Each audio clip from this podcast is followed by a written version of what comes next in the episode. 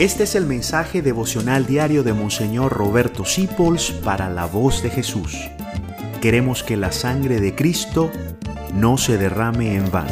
Paz y bien en nuestro Señor Jesucristo. Hoy quiero compartir contigo el verbo sentir. Dios no es insensible. Dios es altísimamente sensible. No se cae una hoja de un árbol sin que Él dé permiso. Así es la sensibilidad de Dios. Y este mundo en que nosotros vivimos, que nos sustraemos del mundo real, vivimos en un mundo digital, nos está haciendo cada vez más insensibles. Tanto que en la casa misma, en la familia, ni sabemos qué le está pasando al otro, cómo se siente. A lo mejor tú trabajas en una empresa donde no sientes lo que siente el jefe, ni sientes lo que sienten los demás. Recuerdo la película Hermano Sol, Hermana Luna, que su canción tema dice, dulce sentir en mi corazón cómo humildemente están haciendo el amor.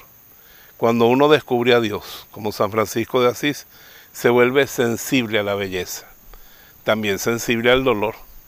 Pero el amor hace que todo se sienta hermosamente, tanto la belleza, la alegría como el dolor.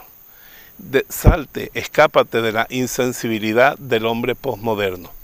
No seas así. No seas una inteligencia artificial si un corazón que vive.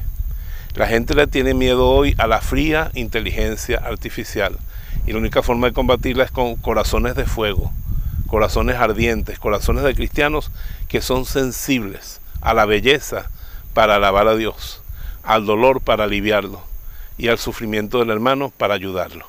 Señor, que yo no sea insensible, que no tenga un corazón de piedra.